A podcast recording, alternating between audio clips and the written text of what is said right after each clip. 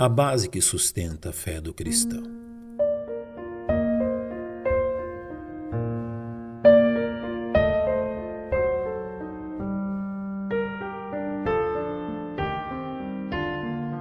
leitor atento das Sagradas Escrituras encontrará em sua leitura bíblica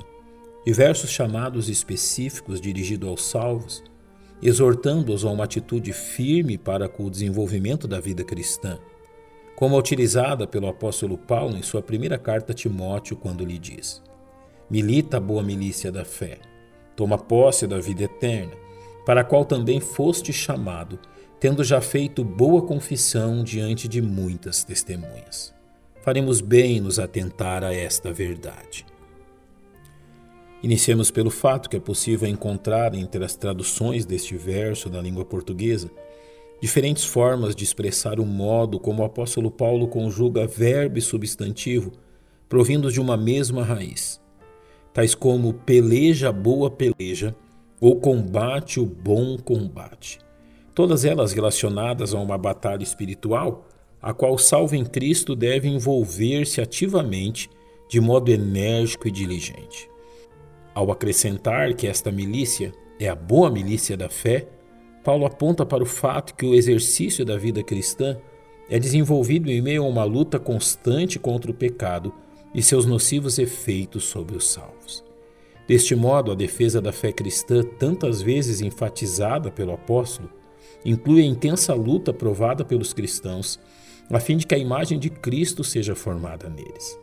A prática desta verdade exige dos salvos convicções doutrinárias que estabelecerão a base que sustentará seu ânimo enquanto se engaja nesta batalha e que podemos estabelecer em quatro tópicos essenciais. O primeiro deles diz respeito ao fato que o bom combatente de Cristo reconhece a verdade bíblica que o pecado está entranhado em sua própria natureza de tal forma que ele encontra-se sem defesa nem meio de vencer o pecado por si mesmo. Este fato é reconhecido pelo apóstolo João a nos dizer: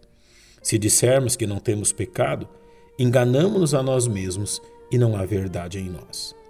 A esta convicção, o bom combatente deve acrescentar a verdade que apenas a morte do Senhor Jesus Cristo na cruz é capaz de livrá-lo da condenação do pecado, como bem o apóstolo Pedro expõe sabendo que não foi com coisas corruptíveis, como prata ou ouro, que fostes resgatados da vossa vã maneira de viver, que por tradição recebestes dos vossos pais, mas com o precioso sangue de Cristo, como de um cordeiro imaculado e incontaminado. É necessário que jamais o salvo em Cristo se afaste desta verdade. É também essencial que o bom combatente do Evangelho Entenda e creia que a intercessão sacerdotal do Senhor Jesus junto a Deus Pai é a única razão pela qual salvo mantém-se em pé diante de tão poderosos inimigos, como nos revela o autor da Epístola aos Hebreus. Portanto, pode também salvar perfeitamente os que por ele se chegam a Deus, vivendo sempre para interceder por eles. Finalmente, o bom combatente firmado no Evangelho encontrará na viva promessa da iminente manifestação de seu Salvador uma razão suficientemente poderosa para lhe encorajar a permanecer nesta batalha, como prometido aos primeiros discípulos quando da ascensão de Jesus aos céus. Homens galileus, porque estáis olhando para o céu, esse Jesus que dentre vós foi recebido em cima no céu, há de vir, assim como para o céu o viste. Reconheçamos, pois, que a convicção que somos pecadores, a confiança no sangue de Cristo como único remédio eficaz a esta condição, a dependência da intercessão de Jesus em nosso favor e a confiante expectativa pelo arrebatamento formam a base que sustenta a fé dos salvos em meio à sua peregrinação.